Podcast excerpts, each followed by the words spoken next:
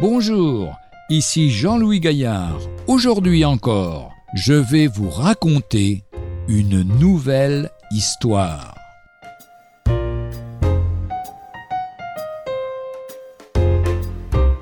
N'oublions pas le donateur. On raconte qu'un certain prince d'Orient avait un fils à qui il avait attribué une pension alimentaire versée au début de chaque année.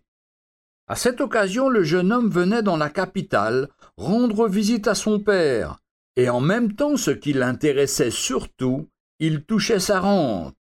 Le reste de l'année, il restait invisible. Attristé de ce comportement, le prince décida que désormais la pension serait versée non plus en une seule fois chaque année, mais par semaine. Dès lors, il vit son fils toutes les semaines.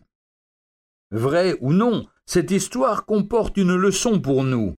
Elle nous aide à comprendre pourquoi Dieu fractionne souvent ses bénédictions.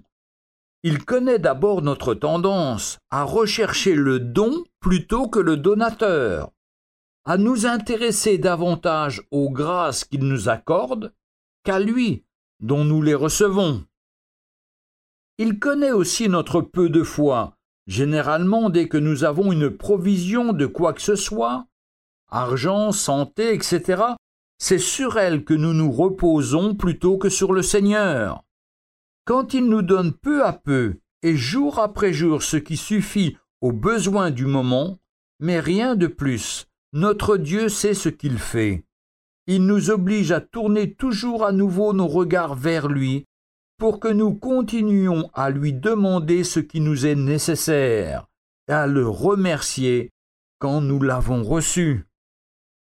La lettre de Paul aux Philippiens dans le chapitre 14 versets 12 et 13 nous dit Je sais vivre dans l'humiliation et je sais vivre dans l'abondance, en tout et partout.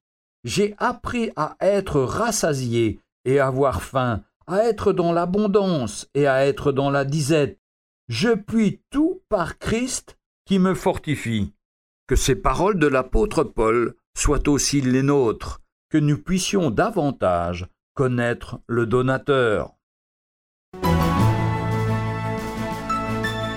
Retrouvez un jour une histoire sur www.365histoire.com.